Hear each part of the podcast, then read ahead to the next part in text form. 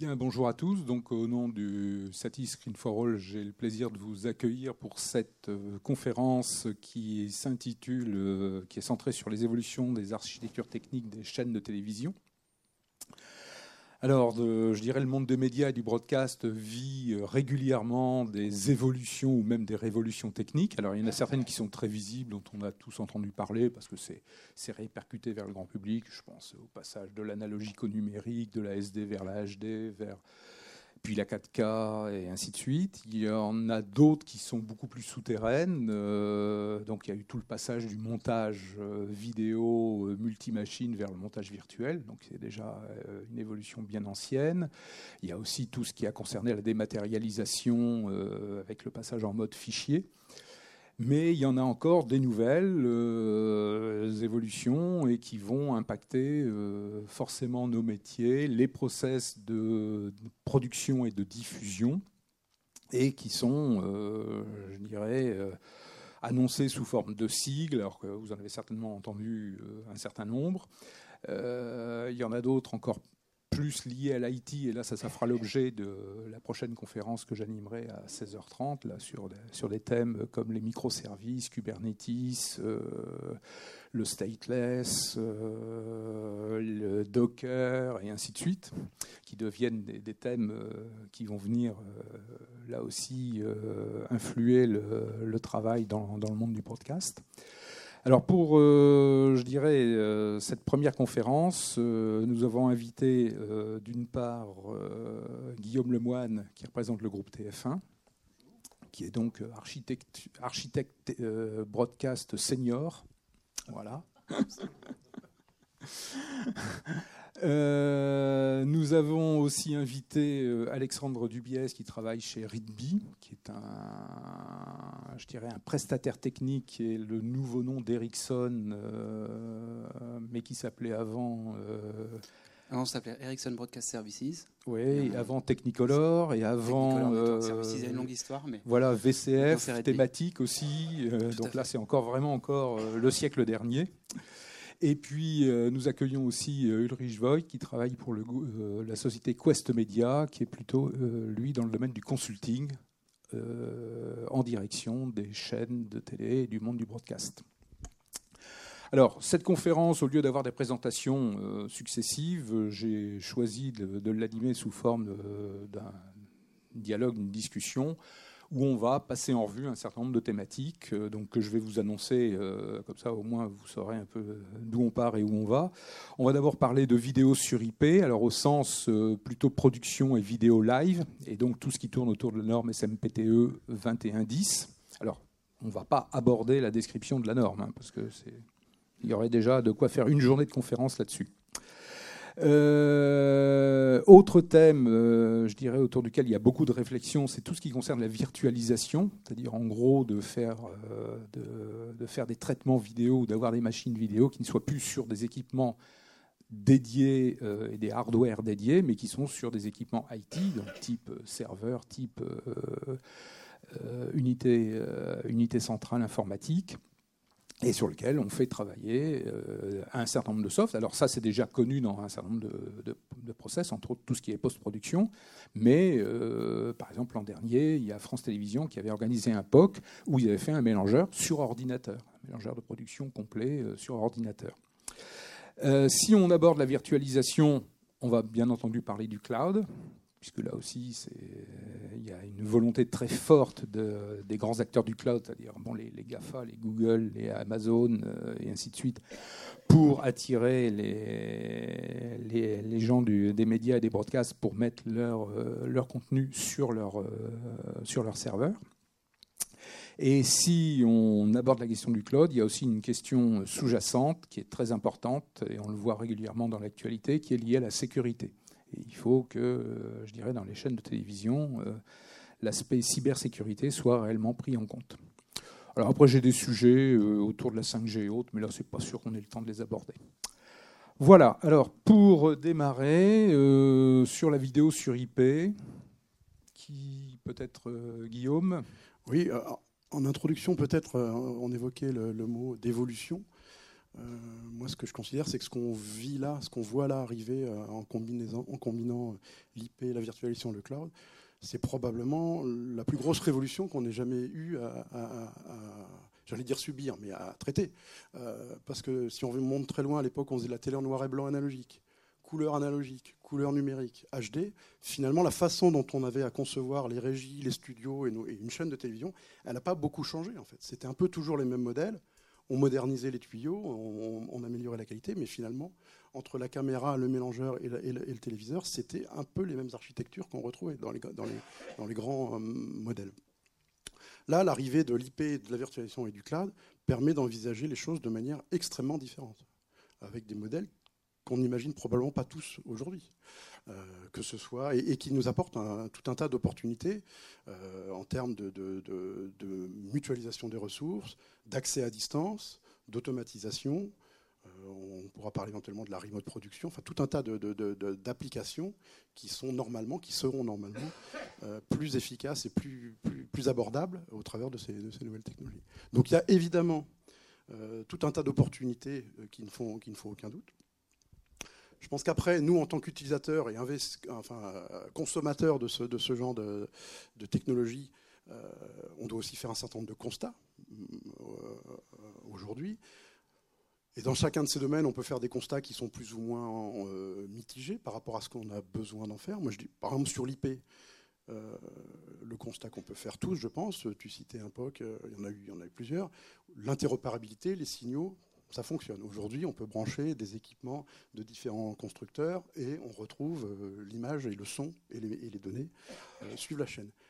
Si on se positionne au niveau du contrôle, comment on doit configurer, contrôler tout ça, là, la situation, elle est beaucoup moins claire. Il y a des solutions qui existent et qui fonctionnent, mais euh, le panorama, il est un peu plus, euh, un peu plus complexe que sur la partie, euh, la partie simplement de la, connectivité des signaux. Donc il y a tout un tas de constats qui peuvent éventuellement nuancer, en tout cas pour chaque utilisateur en fonction de, de nos objectifs, l'intérêt d'investir à tel ou tel moment. Donc nous, la question qu'on se pose en fait en permanence, c'est celle du retour sur investissement. À quel moment il est important et il est euh, censé et raisonnable d'investir dans ces nouvelles technologies. Est-ce qu'on peut faire le point sur euh, la situation actuellement du ST2110 C'est-à-dire, est-ce que c'est, euh, je dirais, ça y est, c'est entériné au niveau des industriels, c'est opérationnel, il n'y a plus qu'à acheter? Ou est-ce qu'il y a encore des îlots autour du ST2110 ou peut-être des choses qui ne sont pas dans la norme d'ailleurs euh, où il y a encore des besoins de, standardisation, de normalisation. Euh, pas, oui, bien sûr, il y en a, il y en a beaucoup des, euh, aspects qui ne sont pas très mûrs. D'autre côté, si nous, comme les gens qui fabriquent, les, qui, qui construisent ces, ces systèmes, tous les ordres et toutes les consultations qu'on fait pour le moment, c'est la plupart est en 21-10. Et, et, ça, c'est quelque chose qui a vraiment changé depuis les, dernières années. Euh, il y a cinq ans, euh, quand on a commencé à construire le Channel olympique à Madrid, on a dit maintenant on le fait en IP et on l'a fait en SDI.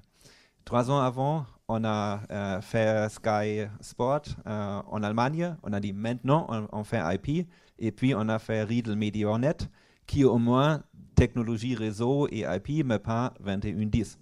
Euh, depuis à peu près un an et demi euh, euh, ou deux ans, tous les projets sont 2110.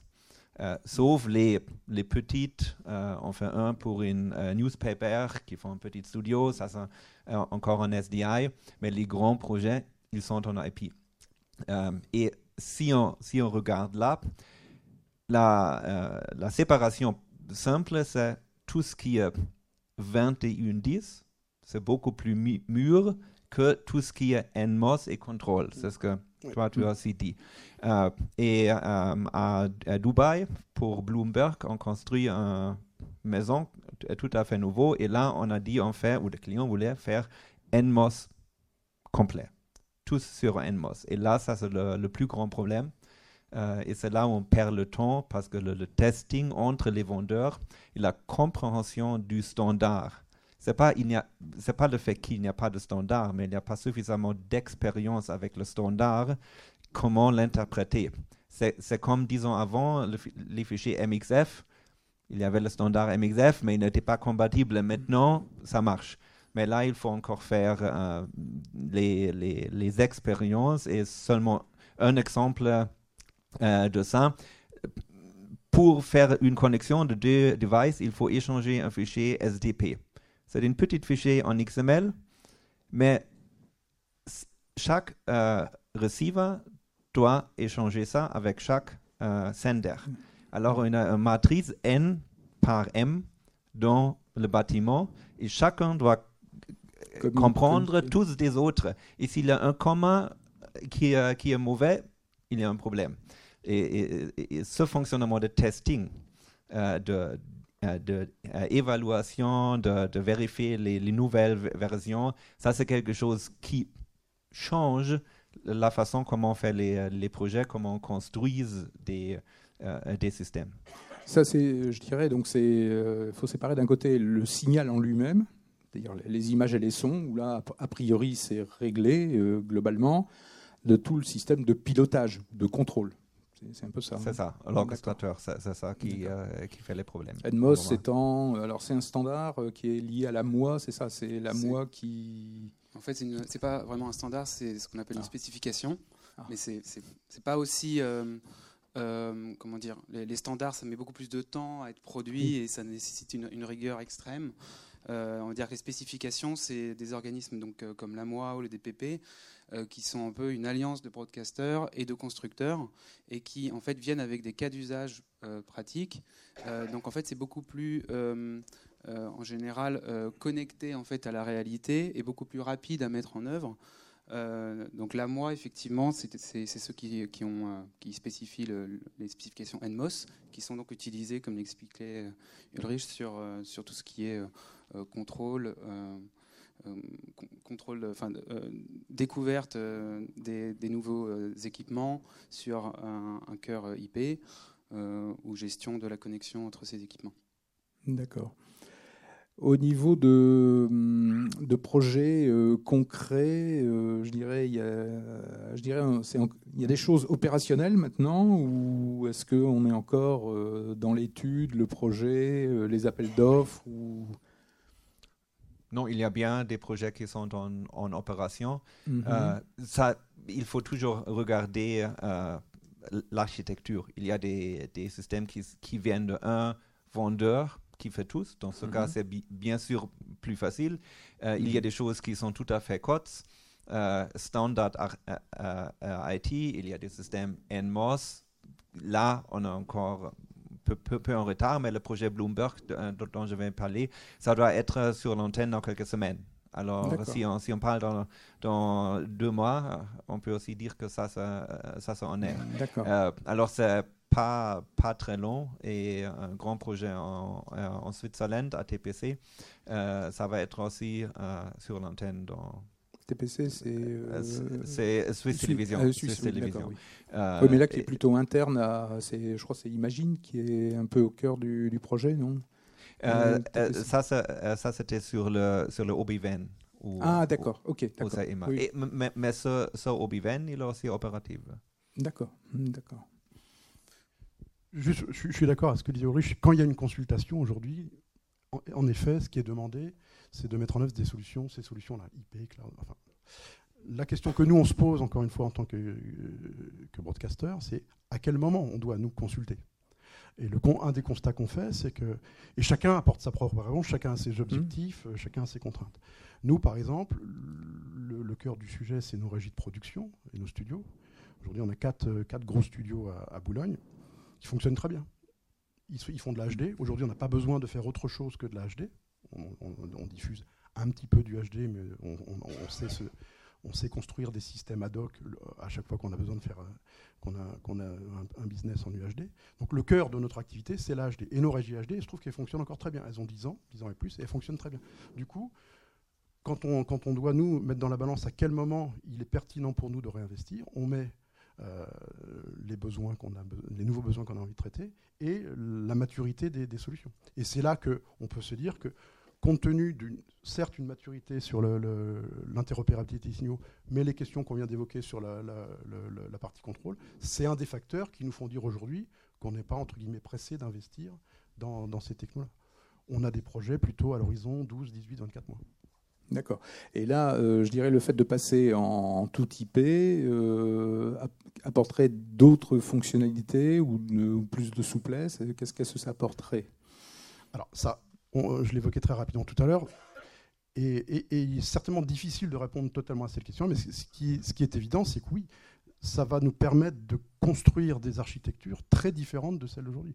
Aujourd'hui, une architecture SDI, c'est des architectures point à point, le câble SDI, il est unidirectionnel. Il ne transporte que de la vidéo, de l'audio. Bien souvent, on est quand même obligé de faire passer l'audio euh, à côté dans des, contextes de production.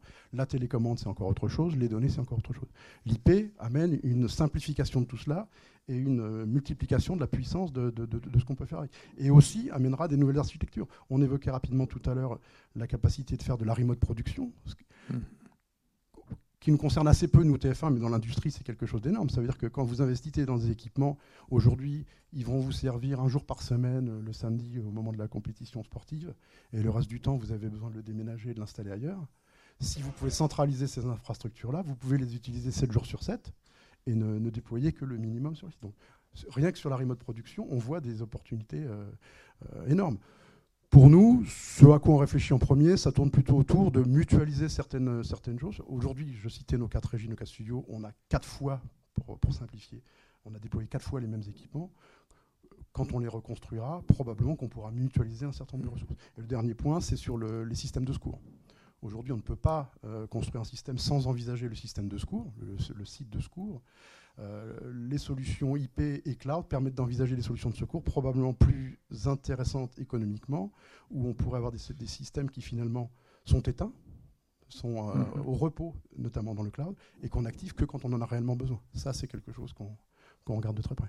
Oui, les, délais, euh, pardon, les délais de, remise à l'antenne, parce que j'en avais discuté avec d'autres interlocuteurs pour un papier, et j'avais été un peu surpris des délais. C'est l'ordre de combien? Parce que quand on dit on redémarre le système dans le cloud, il faut quand même un certain temps.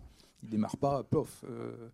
Alors ça, oui, c'est le sujet, c'est un des sujets autour du cloud. Aujourd'hui, on, a des performances. Euh, aujourd'hui, comme on a les systèmes en double, il n'y a pas de délai. Mm-hmm. ce qu'on attend du cloud, c'est le même, c'est le même niveau de, de, performance, ce qui oblige probablement tout un tas de, solutions euh, devront être conçues pour être ce qu'on appelle cloud native. C'est-à-dire que si on se contente de déplacer les solutions telles qu'elles existent aujourd'hui dans le cloud, on a des délais importants. On risque d'avoir des délais importants. Si on bascule sur les solutions cloud natives conçues pour cela, et c'est loin d'être le cas partout, on peut espérer des manques. Je reviens juste un tout petit peu sur euh, l'intérêt en fait de construire des architectures IP aujourd'hui et pourquoi effectivement aujourd'hui en 2019 euh, d'un, nos clients viennent nous voir et nous disent euh, effectivement, je veux construire un cœur en IP, une infrastructure IP. Et puis deux, aujourd'hui, effectivement, c'est inimaginable de ne pas envisager en fait de construire une architecture sur l'IP. La raison, c'est un, c'est que c'est le futur, et ça, c'est inévitable. C'est-à-dire que si on construit, euh, enfin, si on a une architecture SDI, on est coincé. Peut-être qu'on peut continuer à fonctionner encore pendant un, deux ans, mais après, on va être coincé quand il va falloir euh, migrer sur la 4K ou la 8K, d'un coup, on va exploser la capacité, ou ça va nécessiter plein d'équipements de conversion, de, resynchronisation, etc. Donc ces architectures sont plus adaptées. Elles sont aussi euh, unidirectionnelles. L'IP, c'est bidirectionnel. Donc on peut avoir un réseau IP euh, digne de ce nom, avec des grosses capacités dedans, ça permet de transporter de l'audio, de la vidéo, du compressé, du non compressé, dans tous les sens, en, aller en retour, de, transporter des signaux de contrôle, etc. Euh, et puis le jour où on passe sur la 4K, euh, c'est juste un changement de format du, signal en lui-même, mais notre cœur IP, il est, euh, il est déjà présent et on peut le faire l'augmenter en capacité. Mhm. Pour absorber en fait la charge. Donc c'est basculer sur une architecture IP, c'est et en plus, même, je dirais, aujourd'hui, même si on a une architecture SDI, de toute façon, on a forcément construit quelque chose, un réseau IP à côté pour transporter l'IPTV, pour transporter l'OTT. Euh, donc, euh, qu'on les choisit ou pas, en fait, on a déjà commencé à le faire. Donc, euh, l'architecture IP, un, c'est le futur, et puis, effectivement, deux, ça permet de, d'aborder en fait toutes les, toutes les évolutions qui, de l'avenir qui vont arriver parlera peut-être plus tard de la euh, réalité virtuelle réalité augmentée, qui nécessite des grosses capacités aussi euh, en termes d'échange de signaux. à condition quand même que les interfaces réseau étaient dimensionnées. Alors bien sûr, ça bouge quand même très vite, mais bon, le 10 gigabits, c'est vraiment c'est du classique de chez classique. Là, on parle d'interface 2540 pour tout ce qui est vidéo IP le 100 euh, commence à apparaître et on annonce le 400. Euh, Tout à fait. Et c'est là aussi la force des réseaux, parce que ça c'est l'aspect qu'on n'aura pas forcément le temps de l'aborder, mais en fait ce que ça change aussi d'un point de vue euh, constructeur et acteur, d'un point de vue solution, c'est qu'on ne parle pas forcément aux mêmes acteurs. Avant, c'était des acteurs peut-être broadcast qui allaient fournir un routeur. maintenant, il y a des gens comme Cisco, Arestage, mmh. Uniper qui sont dans la boucle. Hein. c'est des gros acteurs, pas des petits. Euh, et l'intérêt de ces architectures réseau, c'est qu'elles sont aussi distribuées. C'est-à-dire qu'on peut euh, augmenter la capacité sans forcément avoir, euh, à, avoir à changer le, cœur du réacteur. Cisco vend chaque jour le même montant de switches comme toute l'industrie média, les routeurs SDI dans un, dans un an. Alors, on, voit d'où vient l'innovation, l'argent. Et, c'est ça. Euh, quand on, travaillerait dans le monde de télécommunications, il y a 20-30 ans, où il y a le fax et la téléphonie analogique, il, y avait des gens qui ont dit Ah, l'IP, ça ne marche pas là-bas. Et maintenant, tout ce qu'on fait, c'est sur IP. On se demande même s'il faut encore l'infrastructure téléphonique. Euh, et euh, alors là, on voit comment cette cette, technologie euh, transforme une industrie. Et chez nous, on a, dans quelque part dans la production, on a au début, dans la distribution OTT, TS vers une uplink, on a, on a pas du tout euh, au début, on a, on a bien passé. Euh, et plus, plus va à venir. Alors il faut, il faut commencer. La question, c'est seulement quand et où. Je suis d'accord, c'est inéluctable, il n'y mm. a, aucun doute là-dessus. Euh, après, nous, ce qu'on doit aussi, ce que j'ajouterais, ce qu'on doit aussi prendre en compte, c'est le, facteur humain. C'est-à-dire que dans la mesure où, comme on l'a dit il y, a, trois minutes, ça, révolutionne complètement la façon dont on euh, conçoit, dont on exploite, dont on maintient euh, nos infrastructures, il faut aussi qu'on accompagne nos équipes en interne pour qu'elle soit en mesure de, l'imaginer et, de, le soutenir. Donc ça, c'est un, effort en plus qu'on doit faire et qu'on fera, bien sûr. Euh, et encore une fois, la question, c'est à quel moment il est plus opportun. On peut, dans des phases de transition comme ça, être amené à, s'appuyer aussi sur des partenaires, des intégrateurs, des consultants qui vont nous aider, mais il faut aussi qu'à terme, nos propres équipes soient capables de, maintenir une, une, évolution. Alors ça, ça dépend, de, je dirais, des, métiers dans les chaînes, parce qu'il y, y, a certains métiers qui je dirais, euh, les, parce qu'il y a aussi quand même le, souhait des constructeurs de faire, de faire des interfaces dans les équipements IP similaires euh, aux interfaces actuelles. Alors, je dirais côté euh, exploitation, là. Hein. Mais par contre, derrière, tout le back-office, il y a quand même, je dirais, des, évolutions majeures en termes de métier. Je dirais, y a des choses un BTS électronique, c'est pas un BTS réseau ou un ingénieur réseau. Et, comme on disait tout à l'heure, il y a des choses qui sont des normes qui peuvent ou des, spécifications qui peuvent encore progresser. Et il y a aussi des choses qui sont réellement très complexes et qui le resteront. Si on pense à, la synchronisation, le protocole PTP pour synchroniser l'installation, c'est quelque chose de très complexe. Et il faut, il faut acquérir ces compétences-là. Et concernant les IHM et les utilisateurs, pour exactement ce qu'on fait aujourd'hui, les IHM et les contrôleurs mhm. peuvent rester les mêmes, mais comme on vient de dire, l'IP donne beaucoup plus. Et pour vraiment utiliser les, les, les capacités de l'IP, par exemple la flexibilité d'avoir mm. des processeurs en software et on n'est plus limité sur un nombre de, de processeurs. Alors si on a des boutons pour des délais, avant, aujourd'hui, on a cinq délais. En soft, en IP, on peut avoir une centaine de délais. Alors, mm. comment est-ce qu'on fait ça avec les, les boutons? Un exemple très simple. Et, et toute la réservation, quand je vais faire une production demain, je peux aujourd'hui réserver des ressources pour demain, des, des ressources de, de, processing, de computing, de, de, réseau. Alors il faut faire une planification d'autrement. Alors je crois que ça, ça vraiment affecte plus de personnes que seulement ceux qui fait, euh, font l'opération du, euh, du, vidéo et ça donne des, des workflows tout à fait euh, nouveaux. je dirais la question de la réallocation nous amène à, passer un peu au thème suivant, mais alors peut-être qu'il y a quelques questions autour de vidéos sur IP ou ST2110 et consorts. Est-ce qu'il y a des... soit des gens qui ont des avis, mais peut-être que tout le monde a un avis, donc je me méfie là quand même. ou des questions, où on passe à la suite. Donc, je dirais, euh, niveau des process, bah, c'est tout ce qui est virtualisation, comme, vous l'évoquiez. Euh, donc là, euh, où en est-on dans le domaine de la virtualisation dans les chaînes de télé? Alors, vaste sujet, assez complexe. J'ai envie de dire que ça dépend, ça dépend de l'application qu'on va faire tourner. Ça dépend de l'application qu'on considère.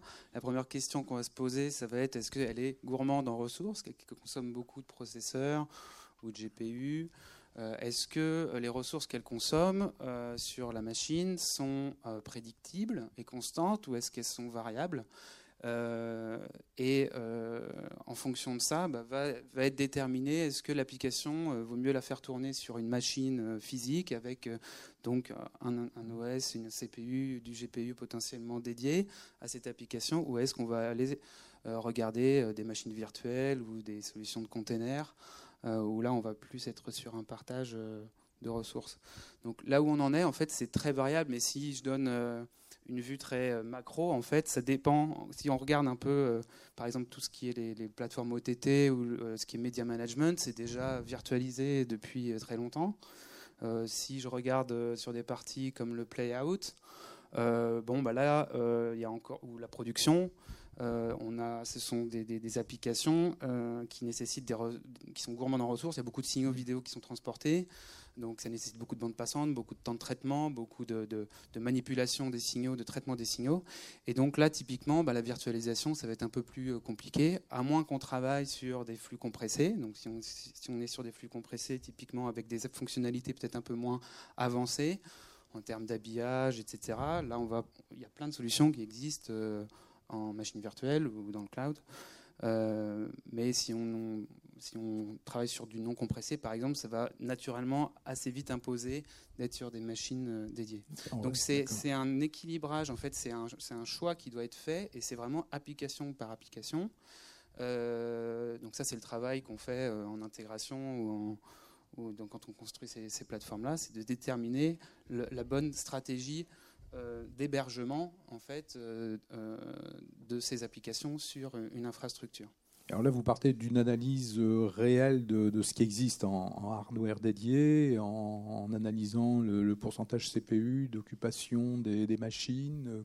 Comment vous procédez? C'est d'autres méthodes, je ne sais pas. oui, alors il faut comme, tu as dit, regarder dans les, dans les ressources qui sont utilisées. Et car, par exemple, une, grande machine de, virtualisation peut comme seulement contenir euh, un certain nombre de GPU, il y a des cas, et on a eu ça, où on n'a qu'une une Windows qui est tournée sur cette machine. Alors, pourquoi virtualiser ça? Parce qu'il a seulement une instance de, l'OS parce qu'il faut avoir les GPU. Euh, d'autre côté, il y a un autre aspect qui est euh, l'aspect des softs et des licences des softs. Alors, souvent, on pourrait virtualiser quelque chose, mais ça ou coûte plus parce que le vendeur le licence différemment euh, ou ça ne marche pas parce qu'il y a des choses comme des dongles et des adresses MAC et qui en basculent ça.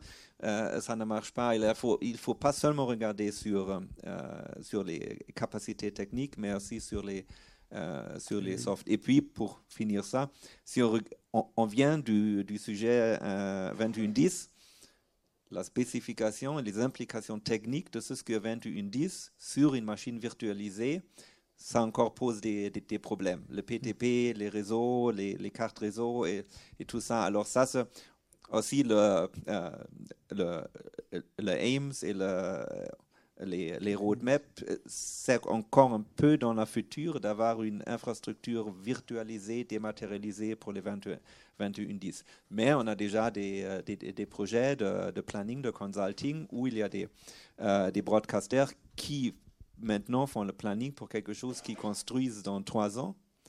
Ils veulent avoir le 2110 virtualisé. D'accord. Du côté de TF1, là Alors, je suis, tout à fait d'accord avec ce qui, ce qui vient d'être dit. Je illustrer par deux, trois exemples.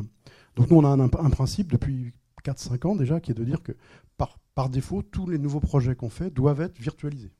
C'est le principe de départ. Et bien sûr, comme tout principe, il y a un certain nombre d'exceptions qui sont basées sur ce que vous venez de dire, c'est-à-dire à un moment donné, il faut, euh, face à la réalité, on peut, on peut euh, avoir des exceptions. Les exceptions qu'on rencontre, pour illustrer, le plus souvent, c'est par exemple les, machines de transcodage, très gourmandes en calcul. Sur ce type de machine-là, il y a peu ou pas d'intérêt de virtualiser sur à peu près tout le reste, alors je parle de, certains métiers, je ne parle pas de production live, de, transport de flux vidéo, mais sur du back-office, d'outils de production, de post-production.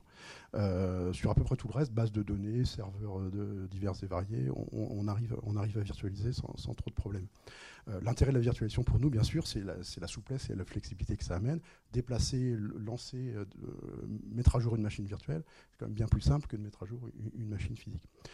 Deux exemples concrets euh, pour illustrer encore ça. Euh, un projet récent, il y, a, deux ans maintenant sur, sur LCI, on avait euh, on installé un nouveau système de production pour l'info d'LCI et on avait à résoudre, essayer de résoudre le mieux possible un, problème qui consistait à sécuriser le cœur du système. Mais un journaliste, il a besoin de travailler non seulement avec le cœur du système de production de l'info, des images et des sons, mais aussi à être connecté sur le monde extérieur. Donc les solutions classiques qu'on avait avant ça, c'était de donner deux postes de travail assez peu élégant, assez peu pratique. Et on a fini par, un peu à notre surprise, c'est pas pas ce qu'on avait envisagé au départ, mais en faisant quelques tests, on s'est rendu compte que ça fonctionnait bien, de virtualiser le poste de travail bureautique, ça, ça posait pas vraiment de problème, mais on a aussi réussi à virtualiser le, poste de travail de montage, euh, et d'amener ces deux machines virtuelles finalement sur un seul écran, qui est l'écran du terminal du journaliste. Ce qui permet finalement de donner au journaliste, non pas comme s'il avait deux machines différentes, mais deux fenêtres dans une même machine, même, si ces fenêtres sont en réalité deux, machines virtuelles. Tout ça pour dire que sur les applications outils de montage, on a été agréablement surpris il y a 2-3 ans. Les solutions de virtualisation et de contrôle à distance permettent d'offrir une, station de montage qui fonctionne très bien avec la fluidité euh, et, la, souplesse requise. Contre-exemple, sur l'infographie. On a voulu faire la même chose sur l'infographie. Et là, on s'est heurté à des problèmes de performance d'une part. C'est-à-dire qu'à la fin, on arrivait à des machines virtuelles tellement euh, gonflées qu'il était plus raisonnable d'acheter une machine physique. Et ce que disait Ulrich aussi, des, problèmes liés à, la logique et aux licences, notamment autour des plugins, etc., qui faisaient que c'était aussi un cauchemar à, faire fonctionner en mode Du coup, là, on est revenu finalement dans un fonctionnement plus, classique. Juste pour compléter aussi sur l'aspect euh, virtualisation, euh, on oublie parfois qu'avant de pouvoir virtualiser, il faut déjà que la solution puisse être, euh, puisse être logicielle uniquement. Et euh, la réalité, encore aujourd'hui, c'est qu'il y a un certain nombre de constructeurs, de fabricants, notamment les fabricants historiques, hein, qui bah, étaient habitués à vendre du hardware avec du software dedans, mais avec leur hardware à eux. leur software bien, bien fermé. Donc, eux, pour eux, avant de passer à l'étape de virtualisation, il faut déjà le passer en mode logiciel. Et ça, c'est déjà, d'un point de vue technologique, euh, un très gros saut euh, qui euh, nécessite pour eux des investissements massifs en termes de, de redéveloppement en fait, de leur couche applicative. Ça veut dire, parce que quand on dit il faut virtualiser, ça veut dire qu'il n'y a plus, non seulement c'est plus un, un, châssis, un serveur dédié, mais c'est même plus de cartes vidéo dedans euh, dédié. Donc ça veut dire qu'il faut, euh, faut enlever toutes ces dépendances. Et ça, ça veut dire euh, souvent bah, redévelopper le produit, voire le revoir complètement. Donc c'est pour ça que cette transition vers la virtualisation, elle prend du temps, parce que ça veut dire que chaque acteur, indépendamment, doit faire l'effort. donc nous, on est à l'arrivée au niveau intégrateur, ou quand on construit ces plateformes-là, on regarde ces, fournisseurs et on fait l'évaluation. Est-ce que ça, aujourd'hui, nous, c'est un des critères voilà, premier, est-ce que votre solution elle est euh, logicielle? Est-ce que je peux l'installer sur euh, mon infrastructure à moi, mon cloud privé? Est-ce que vous me garantissez que je ne vais pas avoir besoin de rajouter une carte, un dongle euh, Parfois c'est ça, hein, c'est juste un dongle, une clé USB à l'arrière du serveur, mais c'est une dépendance physique. Donc ça, ça fait partie aussi du challenge, du défi dans, dans comment dire, le processus de virtualisation. Il faut voir la virtualisation en fait comme vraiment voilà, un processus de transformation qui commence par euh, passer en logiciel puis virtualiser. D'accord. Et là, qui se fait, je dirais, euh, îlot par îlot, en fonction des contraintes techniques, de, la charge, mais aussi des, fonctionnalités euh, plus hardware qu'il faut virtualiser. Tout à fait. Plus les, les, comme on le disait, effectivement, plus, plus les applications vont être consommatrices, vont nécessiter de travailler sur des signaux avec une grosse bande passante, plus en fait le, défi va être, va être important. D'accord, donc c'est, je dirais, c'est variable. Alors maintenant, autre sujet, alors qui est souvent qui déclenche quelquefois des passions, le cloud, c'est-à-dire donc je, je dirais bon, première étape, les chaînes ont leurs infrastructures en interne sur des machines dédiées ou à la limite virtualisées. Et, et, elles le transfèrent dans un premier temps sur des architectures plutôt type data center. Et le data center, est-ce qu'il est dans la chaîne ou est-ce qu'on le met à l'extérieur D'autant que les connectivités fibre optique euh, améliorent quand même les possibilités. Donc, euh, euh, bah, nous, en fait, euh, chez Redby, on a des plateformes, on utilise un peu tous les types d'environnements, donc on a des, services qui tournent. Il faudrait peut-être rappeler que vous faites à la fois de l'étude, de l'exploitation et que parce que vous, vous managez des chaînes, euh, la diffusion de chaînes. On fournit aux, chaînes de télévision, euh, c'est des services clés en main et c'est sur toute la chaîne de valeur, depuis la gestion des médias, la diffusion jusqu'à la distribution des contenus, euh, que ce soit sur euh, IPTV, le câble, satellite euh, ou l'OTT. donc en fait, on, et ce qu'on remarque en fait d'un point de vue hébergement de cloud mhm. privé ou cloud public, c'est que la stratégie d'hébergement varie justement en fonction de ces types de services. Donc typiquement, l'OTT, ça va être bah, destination des, des, des téléspectateurs qui vont être sur, sur Internet. Donc euh, les architectures vont être entièrement hébergées euh, dans le cloud euh, public, que ce soit mhm. Microsoft, Azure ou Amazon. Après, on a une plateforme de media management qui est, elle, sur une stratégie hybride, donc à la fois public, euh, cloud public et cloud privé, puisque comme le disait Guillaume tout à l'heure, par exemple, les ressources de transcodage, parfois ça vaut, ça vaut pas le coup d'avoir des ressources. Si on a des transcodeurs qui tournent en permanence euh, pendant trois ans, ça vaut, c'est pas euh, efficace d'un point de vue économique de les faire tourner dans le cloud. Donc une approche hybride fait sens. Et puis après, plus on va vers des signaux voilà, vidéo, le traitement de signaux vidéo, donc sur ce qui est diffusion ou production, et, plus en fait l'équation économique de le faire tourner dans un cloud euh, public va être euh, compliquée, à moins qu'on travaille sur des, signaux compressés. Euh, voilà, c'est un peu c'est un peu ça en fait nous qu'on voit. Donc en gros, en fonction des applications et des services, on va choisir la stratégie d'hébergement adaptée. Oui.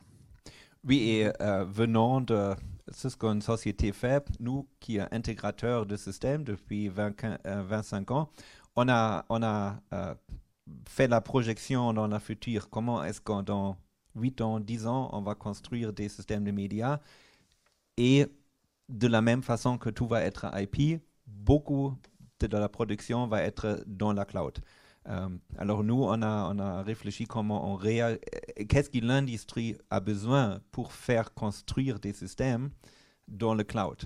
Et euh, c'est pour ça que nous, on nous a transformé dans une société qui fait aussi du développement du software. Et on a développé une euh, plateforme pour management des applications dans la cloud, pour l'intégration des applications. Alors, pas, pas un MAM dans le cloud, mais des utiles, un framework, comment on peut construire un système entier dans le cloud. C'est ce qui est aujourd'hui les câbles euh, vers euh, le stockage central, l'Active Directory, le monitoring qu'on connaît euh, sur site. Comment est-ce qu'on fait tout ça pour construire des systèmes dans le cloud? Parce que c'est ce que tu vas te dire. Pour virtualiser quelque chose, il faut avoir un logiciel.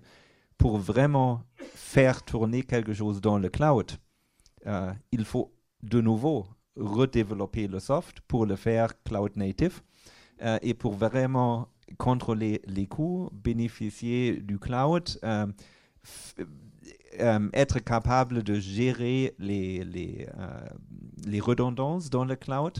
Alors pour vraiment faire quelque chose comme Netflix ou Amazon dans le cloud, il faut de nouveau avoir des, des nouvelles softs. Ça va encore prendre du temps pour qu'on puisse mettre une chaîne entièrement dans, dans le cloud, mais ça commence déjà comme tu as dit, nous on a aussi fait, fait, des projets sur ça. Bien sûr, c'est plutôt partie, euh, euh, gestion, euh, mais on peut, et tu viens de mentionner les, 5G, avec plus de bandes passantes, plus de bandes passantes en local, on peut commencer à réfléchir sur des productions euh, remote, euh, en cloud. Il y, a, il y a des cas, pas nécessairement prime time, mais entre ce que je peux faire avec mon portable en live vers les réseaux sociaux et mon Champions League, il y a beaucoup d'espace pour faire quelque chose dans les clouds déjà euh, aujourd'hui. Et donc, vous avez déjà commencé à mettre en place des, services ou des infrastructures pour euh, répondre à certaines, certaines poches techniques euh À certaines poches techniques, oui. Alors, il faut bien aussi, pour le cas, euh, pour le cas financier, c'est le même avec l'IP, où est-ce que ça fait du sens? Mhm. Mais il y, a, il y a des cas particuliers. par exemple, si on regarde à, à l'archivage, il y a à peu près 12 mois où il y a le break-even entre euh, acheter une grande librairie tape sur site euh, euh, comparé à mettre ça dans le cloud. Il y avait le break-even dans les prix. Alors maintenant, peut considérer à mettre une grande archive dans le cloud. Et il y a d'autres cas de, preview dans le remote production, pas le vrai remote production, mais le preview pour que tout le monde puisse voir ce qui est produit. Euh, les systèmes de MAM, bien sûr, euh, la collaboration, euh, editing dans le cloud. Alors, ne pas seulement faire le, le post virtualisé sur site, mais pour quelques cas d'accès remote, mm-hmm. mettre, mettre le poste de production dans le cloud. Tout ça, ça marche déjà aujourd'hui. Il faut, pour son propre métier, trouver quel est le cas qui fait du sens, hmm. fonctionnalité vers, vers coût. Oui, il y, a plein d'exemples qui ont été donnés. Je dirais une chaîne régulière dans le cloud, ça s'imagine pas, mais par contre des pointes liées à des diffusions de gros événements euh, pour, euh, je dirais, des événements comme les Jeux Olympiques ou du monde de foot ou, des, ou même des chaînes, euh, des chaînes événementielles. Donc, au niveau du cloud euh, chez TF1 Alors, le cloud, évidemment, la, promesse du cloud, elle est, immense. on n'est pas les, premiers à s'en rendre compte. Alors, le cloud, il, veut dire plein de choses euh, différentes. Entre, les solutions, simplement, on déplace des infrastructures, on déplace des machines virtuelles dans le cloud. on l'a abordé c'est une possibilité qui n'est pas forcément la plus intéressante. Aller au-delà, ça nécessite, comme l'a dit euh, de, réécrire les, solutions. Et aujourd'hui, on, en est loin. Si on prend juste un tout petit peu de recul à TF1 au niveau de la direction des technologies, donc tous les, toutes les solutions, tous les outils informatiques, pas seulement ceux pour la télévision, depuis un an, on est engagé dans un grand programme de transformation vers le cloud. C'est-à-dire qu'on va migrer progressivement toutes nos applications vers le cloud. Euh, Alors, les applications, je dirais, euh, audiovisuelles, mais le reste, toute la gestion. On commence, entre guillemets, parce qu'il est probablement plus simple, les, applications corporate, euh, finance, RH, com, etc c'est déjà un travail important parce que finalement la première analyse qu'on avait faite était de dire on va juste déplacer nos machines virtuelles dans le cloud, mais économiquement ça n'a mm. pas grand sens. En, gros, en 30-35 mois, il, vaut mieux s'acheter un serveur. Euh, donc le vrai travail qui est en train d'être fait, c'est de modifier nos propres applications, celles qu'on développe en interne, pour les rendre cloud natifs, pour que ce, ce mouvement d'ensemble ait un intérêt.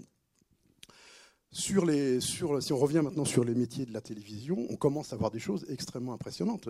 Moi, ce qui je trouve le plus prometteur, c'est les solutions carrément en mode SaaS, c'est-à-dire euh, euh, gérées euh, par, le, par le fournisseur de la solution.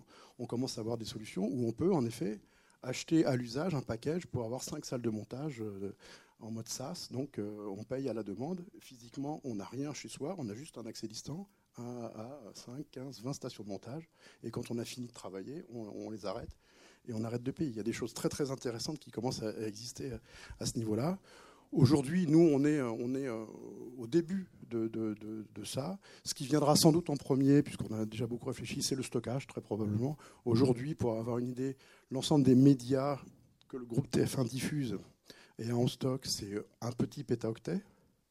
Mm. Aujourd'hui, stocker un pétaoctet dans le cloud, euh, surtout sur les solutions d'archivage long terme, ça a plus de sens économiquement que d'acheter et maintenir et refroidir et alimenter en électricité des baies de serveurs euh, chez nous.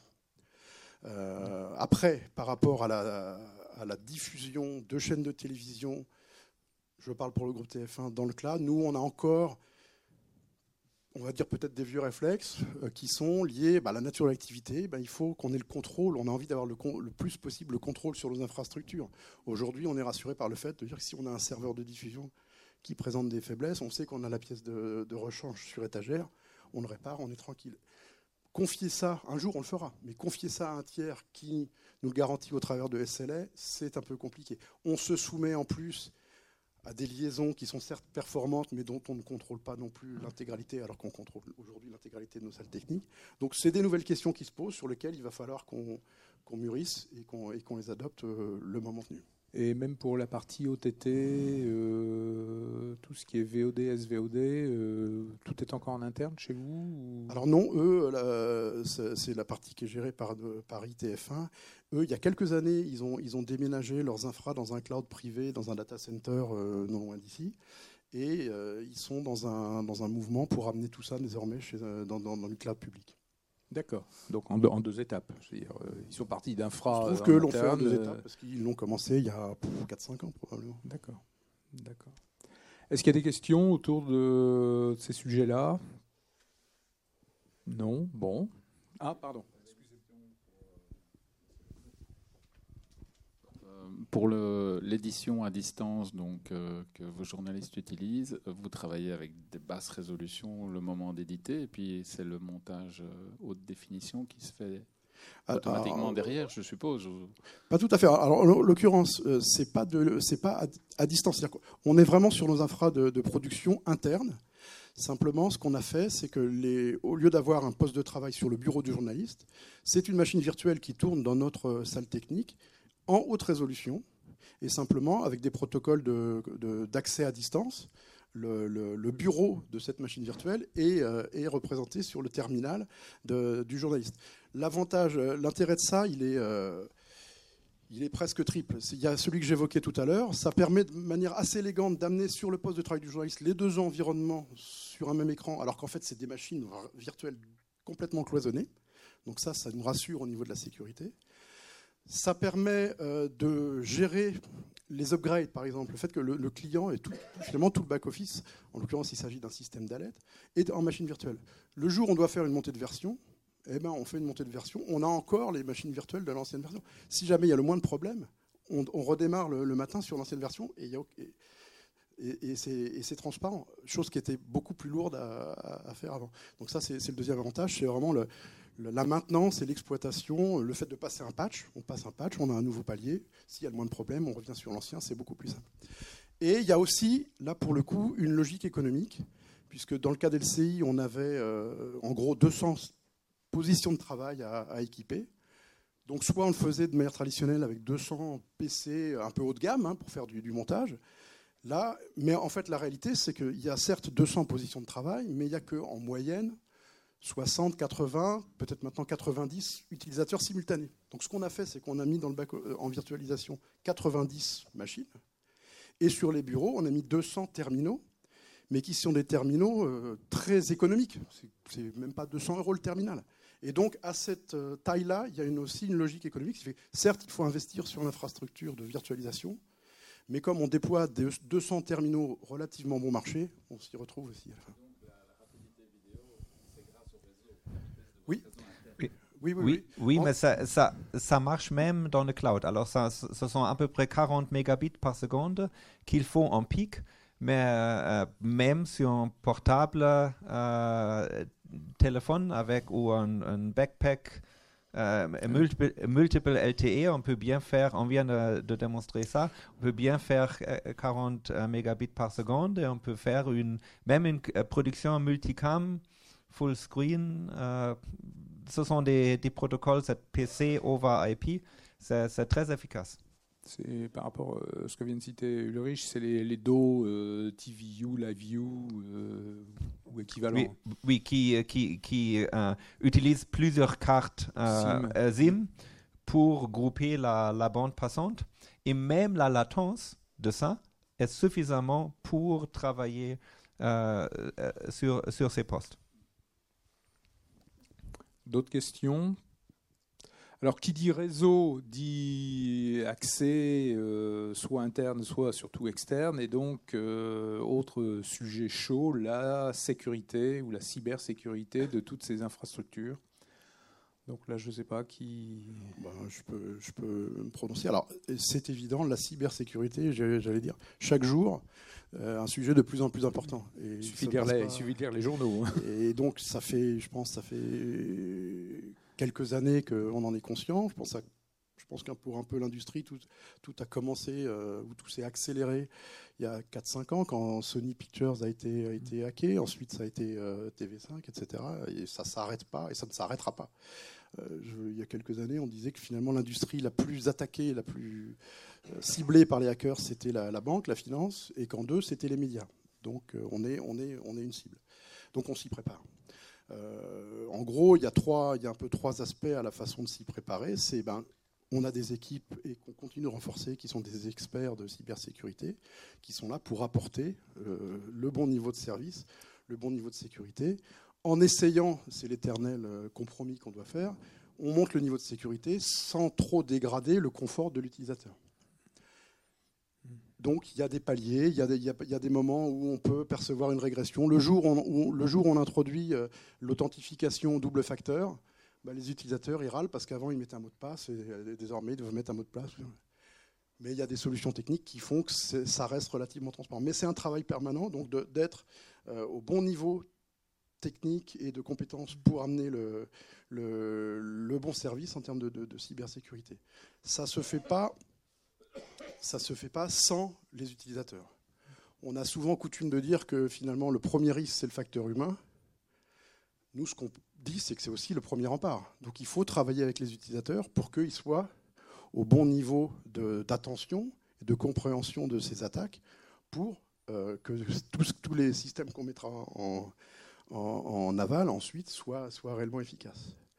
Et le troisième aspect, c'est d'être prêt. On, part du principe qu'on est attaqué, qu'on va être attaqué, et donc on s'y prépare et on est en permanence euh, en mesure, ou en tout cas prêt à déployer les, les, les diagnostics et les contre-mesures. Et vous allez jusqu'à des tests euh, grandeur nature ou... on, fait des tests, on fait des audits euh, pour euh, très régulièrement s'assurer du, du, bon niveau de, réponse. D'accord. Comment c'est pris en compte cet aspect-là dans, dans vos projets ou dans vos infrastructures que vous gérez? Alors nous, en tant que fournisseur de services, on a maintenant de manière quasi standard et notamment pour les grands broadcasters, ces demandes qui nous parviennent euh, au cahier des charges. Avant, c'était cahier des charges fonctionnels, techniques, etc. Mais maintenant, il y a toujours un volet sécurité qui va avec, qu'on doit, qu'on doit remplir. Euh, donc, euh, de, la même manière que les broadcasters se protègent et doivent renforcer leur niveau de sécurité, on doit les accompagner donc, dans les services qu'on fournit. Non seulement pour, parce que ce sont leurs services qu'on héberge et leurs chaînes, voire leurs marques qui peuvent être en danger, ou leur contenu, mais aussi parce que de plus en plus nos infrastructures sont donc interconnectées les unes aux autres. Euh, et quand on parle de euh, euh, migration vers l'IP, du coup, on, augmente ce risque, puisque finalement, là où auparavant on avait par exemple des interconnexions SDI qui étaient totalement sécurisées, il n'y a aucun problème de piratage sur SDI. Sur l'IP, on disait tout à l'heure, c'est bidirectionnel, donc forcément, le risque existe et on peut faire transiter tout plein de signaux.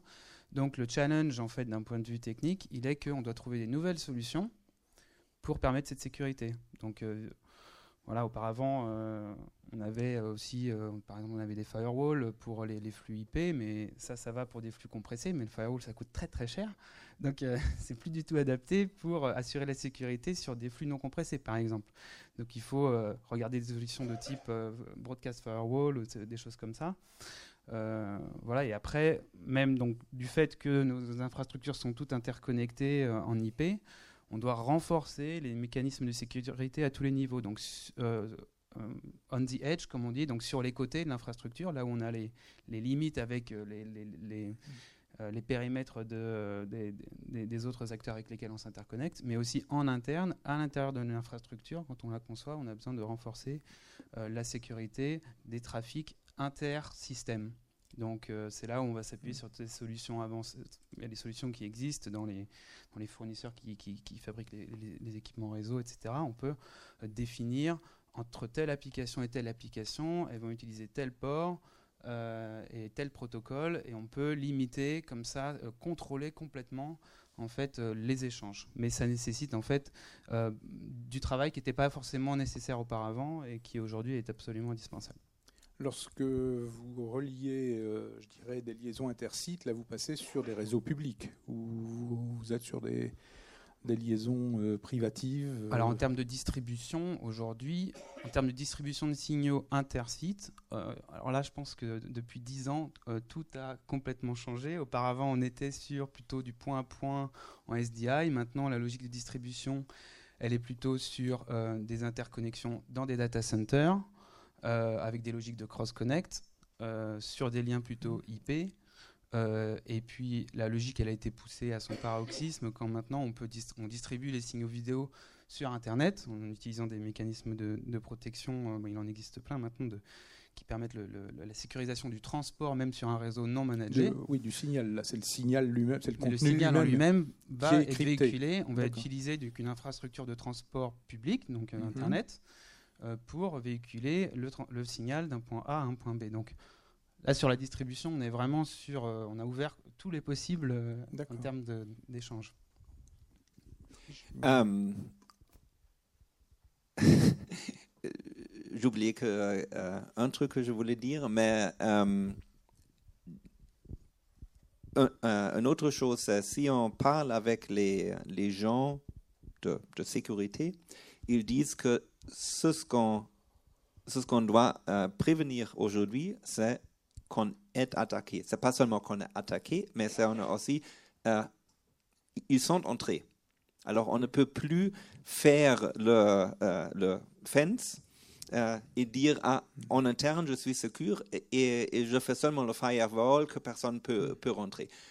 On va avoir, on va être attaqué, on va avoir l'ennemi dans le réseau. Alors il faut sécuriser les, applications.